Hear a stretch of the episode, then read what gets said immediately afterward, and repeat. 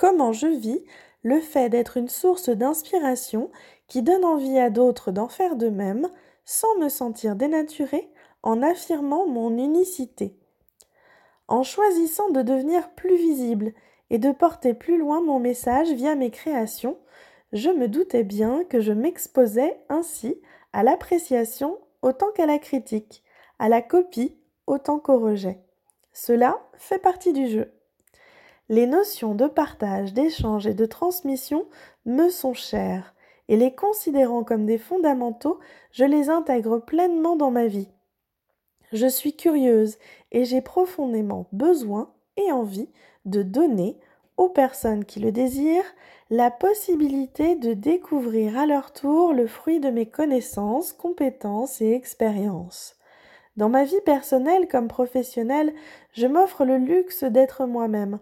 Ce luxe s'entretient et se peaufine à chaque instant, et de composer avec cela. Je connais mes racines et repose solidement dessus afin de déployer mes talents.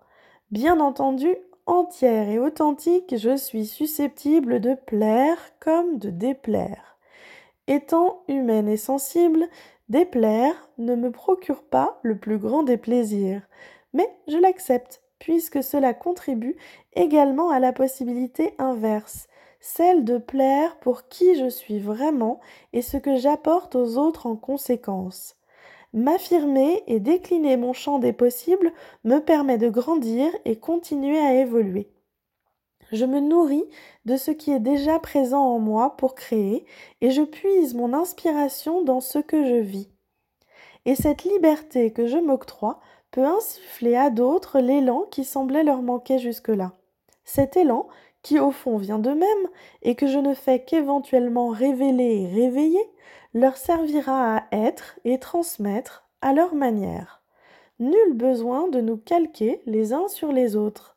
Nous sommes tous uniques et c'est ce qui fait notre richesse. Voilà une source de créativité et d'enchantement inépuisable.